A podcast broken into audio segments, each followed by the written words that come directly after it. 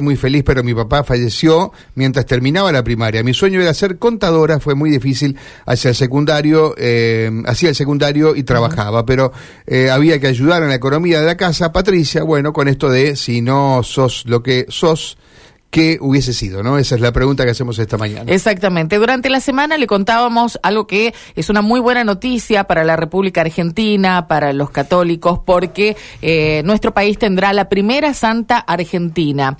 Eh, una mujer que nació en Santiago del Estero y que, bueno, tuvo una vida dedicada a misionar, a hacer eh, de, de, esto que fue su elección, su motivo de vida, sin dudas, porque muy joven, a los 15 años, decidió decidió entrar a un convento y después, con estas tareas de evangelización, caminar eh, más de 4.000 kilómetros dentro del país de una forma muy especial, porque, eh, bueno, si bien era una laica, una laica consagrada por decisión propia, eh, llevar justamente la, la, palabra de Dios y fundamentalmente luchar por algo que estaba pasando. A ver, nos ubicamos en ese momento histórico, 1700 y pico, donde los jesuitas habían sido expulsados del virreinato del Río de la Plata y ella luchó y llevó ese mensaje para que pudieran regresar.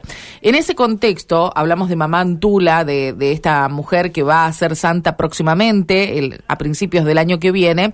Eh, para que esto ocurra siempre tiene que haber un milagro de por medio. Ella ya había sido beatificada en 2016, pero después de beata el próximo el paso es la santidad. Y ese milagro se concretó en un hombre que nació y vivió mucho tiempo en la ciudad de Santa Fe, que hoy está en línea con nosotros, así que queremos agradecer mucho a Claudio Perusini, el hombre del milagro que hace Santa Mamá Antula, que tenga la gentileza de, atendernos en esta mañana. Claudio, desde la ciudad de Santa Fe, Mario Galopo y Karina Volati, buen día, ¿cómo está? Buen día, estoy bien, este, estoy acá, en Guadalupe. Ah, mire usted, lo tenemos más cerca de lo que pensábamos. Ah, sí. Claudio, eh, sí. Es, eh, es muy difícil poder resumir, pero vamos a tratar con los tiempos de la radio de contarle a la gente cómo, cómo se origina todo esto que después termina confirmándose en el milagro que, como decíamos, va a ser santa a mamá Antula. Em, bueno, eh, le pedimos a usted que cuente esa, esa parte de la historia, alguna por recordarla y otra porque seguramente se la han contado, ¿no, Claudio? Claro, este, es muy sencillo. Yo estaba en Santa Cruz, este, me vine este, en pleno invierno acá a Santa Fe, mis hijos estaban estudiando, este, y entonces los pasé a buscar y nos fuimos a, a, Entre Ríos de vacaciones. Este, una semana de vacaciones dando vueltas, que cuando volvemos el domingo pasa mi madre, eh, pasa mi hermano a buscar a mi madre y se van al norte. Y mi vieja me dice, no te vayas, eh, quédate eh, hasta que yo vuelva, este así tu señora le hace de comer a los chicos, está con los chicos, bueno. Entonces decidimos quedarnos una semana más. Este, yo este, me sentía relajado, y el lunes me despierto a las 5 de la mañana, yo no me acuerdo nada. Dicen que fui al baño, volví y que empecé, me acosté y empecé a respirar de otra forma. Este, y ya me había dado el ACV. Y en ese momento este, llamaron una ambulancia y me llevaron al Cuyen. Este, entré a terapia intensiva del Cuyen, este, y bueno, de ahí eh, tengo un recuerdo, este, uno solo, este, no me acuerdo prácticamente de nada, este, ciertamente es muy duro. Este, le vinieron a decir a mi vieja, este, tu hijo se muere. había sido muy severo, Claudio, su, eh, su Sí. accidente cerebrovascular con eh, una, eh, a ver, con, con secuelas muy, muy graves, según lo que sabemos, ¿no? Sí, yo lo leo y no entiendo absolutamente nada. O sea, este, y cier- ciertamente, este, eh, vos ponete en, en lugar, este, a una madre, decirle que se va a morir el hijo de, de golpe. O sea, de lo bien que a estaba y de un día para el otro, claro. Claro, le vinieron a decir eso. Después le dijeron, parece que va a vivir más de un día, este, pero prepárate porque va a tener vida vegetativa. Nunca vas a ver, no va a hablar, no va, este, qué sé yo. Y en el medio de, de todo eso vino un amigo mío, porque hicimos en el Colegio Inmaculada, hicimos el secundario juntos, este, que es obispo. Y él directamente se fue al Cuyen. Y dicen que estuvo rezando tres horas al lado mío. Y cuentan que dejó la estampita de Mamá Antula en el monitor. dejó- ese que, que hay, claro. La estampita de Ujú. Mamá Antula que se perdió y cuando me retiraron, que mi mujer estaba sacando todas las cosas, la estampita estaba ahí. Este y Ernesto le dice este después de eso se vino a Guadalupe y habló con mi madre mi mujer y mis hijos y Mm. dice Claudio no les avisó no, no, nunca les comentó de Mamantula la verdad que no porque no yo no sabía nada Eh, pero ni noticia tenía ¿eh? Y la cuestión es que dice, si no le molesta, qué sé yo, hay mucha gente que le está rezando a Mamantula, y le vamos a seguir rezando. Y, y Claro, porque como dicen vulgarmente, Claudio, eh, cuando eh, un beato espera ser eh, santo, eh, tiene la posibilidad de concretar ese milagro, está buscando poder concretar ese milagro, ¿no? Sí, este, es muy difícil esto, yo te lo digo, al no verte es muy difícil. Ujú. este yo soy yo eh, en forma particular este milagros hay a patadas y en los hospitales a montones a cada rato Claro, pero hay que poder que demostrarlo con la ciencia Claro, de por medio. lo que pasa es que Mm. nadie lo registra Sí. este y creo que el obispo Ernesto se dio cuenta de lo que hacía mi señora que todo lo guardaba todo lo escribía este porque ella es así es una maestra este que es así pero bueno o sea ese este eh, quedó todo registrado Claro, y Nada eso le más. favoreció para presentar la causa en el momento Claro. oportuno, ¿no? sí Ujú. ¿En qué momento comienza usted a dar señales? Bueno, en ese momento me imagino para los especialistas, por ahí la familia siempre es más optimista, pero los médicos son los que eh, se van dando cuenta de que tenía una evolución que era imposible de esperar con su cuadro.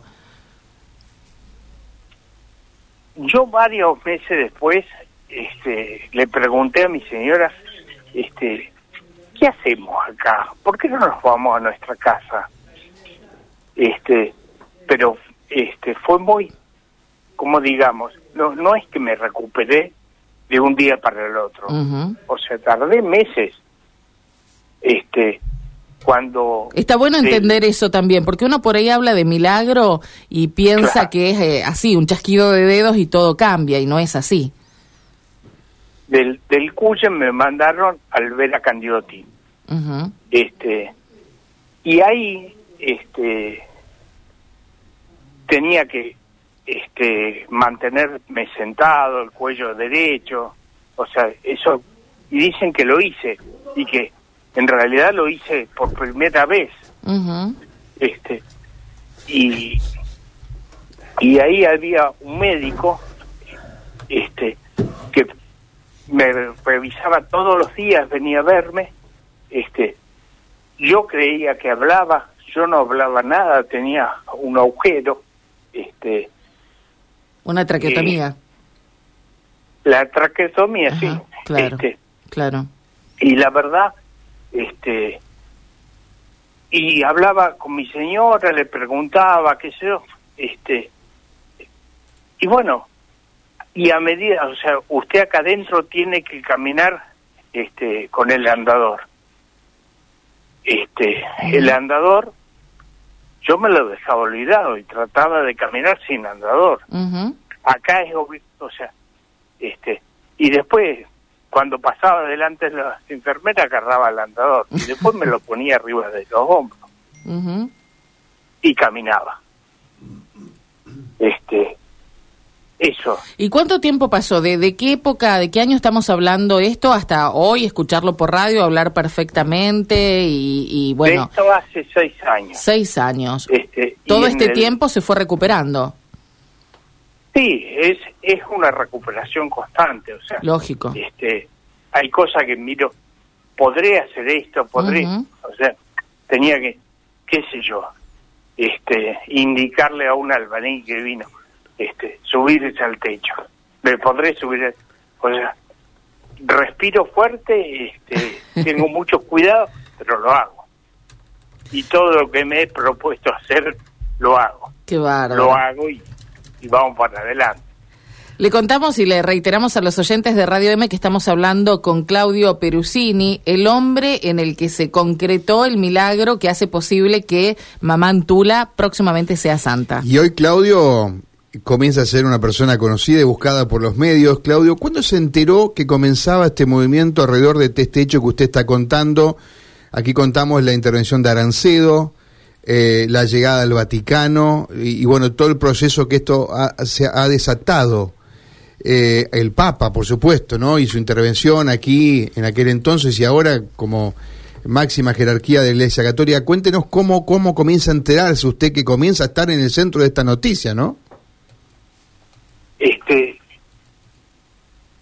me entero ahora recientemente y es notable porque recibo en el celular un mensaje de una sobrina mía que me dice, este, aprobaron el, el milagro de este tuyo.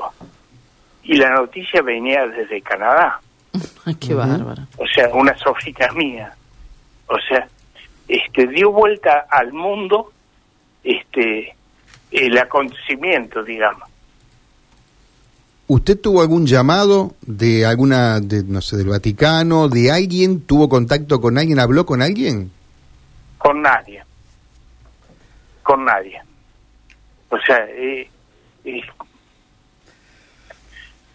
sí, este, el obispo este que fue compañero mío, hace más o menos un mes me mandó en este en un escrito por el celular este donde el milagro había sido aprobado. Porque pero y ahora qué va a pasar Le dice. Claro. este por lo dice por lo pronto hay que seguir manteniendo silencio. Y bueno este cosa que hemos hecho siempre. O sea nos dijeron este callado la boca este bueno porque además este si bien el milagro se hizo acá yo hubiese preferido verlo desde afuera Ah, O sí, sea, claro, me imagino. más vale. que, se, que se cumpla en otro. Bueno, pero es un bendecido Claro. también, Claudio, ¿no? Claro, eso quería Y bueno, preguntarle, digamos. claro. Usted hoy es el hombre en el que actuó un milagro. ¿Qué, ¿Qué cambió para usted? Además de, por supuesto, tratar de sobreponerse a una tan dura circunstancia de salud. No, yo creo que nada. Y vuelvo a insistir. Yo creo que milagros hay todos Mm. los días. Ahora, desde el punto, mm, el punto de vista de la fe debe ser conmocionante, ¿no? Ser eh, Sí, el sí. elegido de alguna manera. Sí, de todas maneras, este, y por supuesto, uno está, o sea, no, no me gusta que me reconozcan por esto. O Ajá, sea, ajá. lamentablemente es así, no me gusta. Pero bueno, eh, es la verdad. Claro, Claro que sí. Eh, un párrafo nada más sobre su relación con hoy el Papa Francisco, eh, en otro momento Jorge Bergoglio, que vino, trabajó aquí en, en, Santa Fe, en la Escuela Inmaculada, donde entiendo que usted eh, estableció una, un vínculo allí, una amistad. Sí. Yo aclaro eso porque se lo digo, este, se lo he dicho a muchos. O sea, este, yo no lo conocía Bergoglio en, en Inmaculada. O sea, este Bergoglio fue maestrillo en Inmaculada este y, y muchos han sido alumnos de él, pero esos alumnos deben tener casi 80 años. Sí, porque hace, claro, hace mucho tiempo que él estuvo. ¿Y dónde lo conoció usted a Jorge Bergoglio? En Córdoba, Ajá. porque mi tío era el director de estudio de Inmaculada y se ordenaba un, un jesuita eh, que había estado acá en Santa Fe. Este y entonces se preparan los profesores este y se van a la ordenación. Y en el momento que se estaban yendo, mi, mi tío me dice, nos queda un lugar, ¿querés venir? Este, yo era más chico, pesaba muchos menos kilos, este, así que imagínate que iba sentado en el medio, éramos seis en el en el Falco. Eran otros tiempos, claro, sí, sí. Este, sin cinturón de seguridad. Claro, claro. Este, y fuimos directamente este, a la ordenación de este cura. ¿Que era Bergoglio? No, no. no. Ah, no. Ah, la, perdón. Ajá era el Luisito de emoción. Ajá. Este, y después de eso, este, Bergoglio en ese momento le dice a mi tío, ¿que se vuelven ahora? Sí. ¿Y qué van a comer? No sé, algo en el camino. Había sanguichito y eso. No, vengan acá, vengan acá.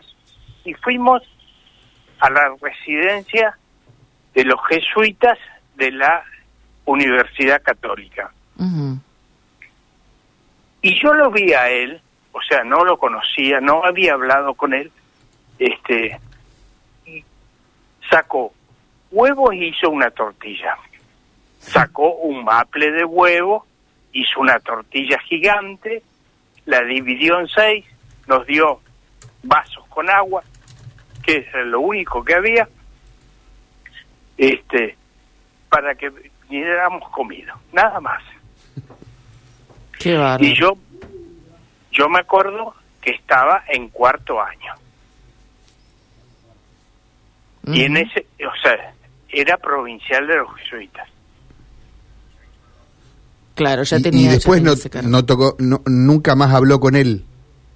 No, sí, porque después yo me fui a estudiar con los jesuitas, pero mucho tiempo después este y tuve una relación ah, lo conocía este eh, es más siendo papa también yo he ido a Italia a Roma este además de hacer turismo este me habían conseguido una una entrevista este y lo había saludado. Ajá. y recordó esos tiempos con él no sé no sé ni de qué hablábamos, no sé, no sé, no me acuerdo. eh, hay, hay alguien que cuenta por allí que a usted eh, sintió el llamado religioso, la vocación, y que Jorge Bergoglio en ese momento le dijo que no, que no era para, para usted eh, este camino. ¿Es cierto sí, eso? Me insistía, me insistía bastante con que me decía, andate, yo te voy a bautizar a los hijos. este Me insistía con eso nada más. Qué bárbaro, ¿no? ¿Qué, qué habrá visto? Eh, ahora tampoco se comunicó con, con el Papa después de que se supo de la confirmación del milagro, Claudio. Para nada. este para nada. Eh, todo hace sospechar que eh, el, eh, el, acto, digamos, eh, la, la, consagración de eh, Mamantula sea en Roma. No hay nada que indique que pueda ser. Digo porque veo que los periodistas, si hay algo en los que nos especializamos en especular y sabemos que el Papa tiene, hay una posibilidad de que venga a la Argentina el año que viene, entonces ya uno entra a atar cabos, ¿no? Sí, pero yo no sé nada. Uh -huh. este, no sé absolutamente nada. Bueno, como sea, es una muy buena oportunidad para... Me dicen, ¿y vas a ir a, a Roma para claro. este, la santificación? Y yo digo, sí, quisiera, pero no sé nada. Necesariamente además, me parece que tiene que estar este, usted. Además, este, es muy sencillo. Mi señora y yo somos jubilados docentes. Claro. bueno, pero ese es otro ese es otro capítulo, digamos, ¿no? Que tiene que ver con bueno. incluso con la realidad de, de, nuestra Argentina también. Pero más allá bueno, de esto, usted merecería como no me escapa la realidad argentina. Claro, claro. Digo, no sé. Claro, correcto. Correcto. Claudio, queremos agradecerle mucho que nos, nos dio este tiempo para poder charlar, para poder conocer su historia. Como decíamos, ayer eh, nuestros compañeros eh, aquí en la radio, en un programa de la tarde, estuvieron hablando eh, con un familiar, con Jorge Valla Casal, que es eh, familiar justamente de María Antonia de Paz y Figueroa, más conocida como Mamá Antula, que contó muchos detalles porque es importante conocer a quien va a ser santa también, así como era importante conocer al hombre del milagro. Muchas gracias oh. por este tiempo, ¿eh? No, gracias a usted. Hasta luego. Que le vaya muy bien. Gracias, Claudio. Gracias. gracias. Bueno, ahí estaba Claudio Perusini. Agradecemos a, a su esposa también.